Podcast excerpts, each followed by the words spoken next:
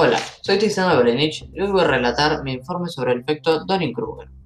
El llamado efecto Dunning-Kruger se define como un sesgo cognitivo que se, que se basa en que las personas con menos capacidades y conocimientos tienden a subestimar estas habilidades y suelen opinar sobre todo lo que escuchan sin tener idea, pero pensando que saben mucho más que el resto. El problema de las víctimas de este efecto es que no se limitan a dar una opinión, sino que intentan imponer sus ideas haciendo pasar pensar a los demás por ignorantes, cuando realmente no lo son. Esta teoría se remonta al año 1990, cuando un hombre intentó atracar dos bancos sin nada que recubriera su cara, ya que unos amigos le habían hecho creer que si se ponía jugo de limón en la cara sería invisible. A partir de este suceso, el profesor de psicología de la Universidad de Cornell, David Dunning, y su colega Justin Kruger comenzaron a realizar una serie de experimentos para comprobar la siguiente frase. ¿Es posible que mi propia incompetencia me impida ver esa incompetencia? En este momento es cuando surge la siguiente pregunta. ¿Por qué cuanto menos sabemos, más creemos saber? La respuesta está en que si no sabemos sobre el tema, tendemos a pensar que lo que decimos o hacemos está bien.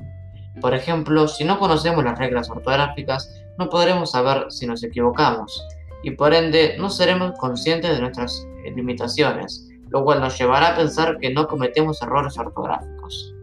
Para minimizar el efecto Dunning-Kruger y no, convertirnos en esa persona que opina sobre todo sin tener idea de nada, lo más importante es aplicar estas reglas.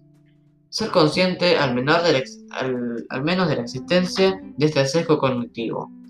Segundo, dejar siempre un espacio para la duda, para más formas diferentes de pensar y hacer las cosas.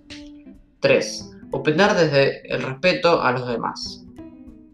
Por otro lado, ¿cómo podemos lidiar con personas que no reconocen su incompetencia o desconocimiento? Normalmente, al encontrarnos con personas de este tipo, solemos irritarnos o enojarnos, pero lo que debemos hacer es aprender a mantener la calma, ya que el enojo no resolverá nada. Una forma de terminar y evitar grandes discusiones es decir simplemente, ya escuché tu opinión, gracias. De esta manera se puede terminar la conversación sin caer en el conflicto.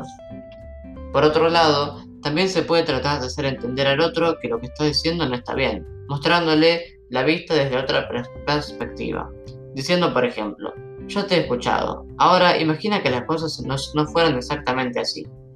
El objetivo de esto es lograr que la persona se abra a más opciones.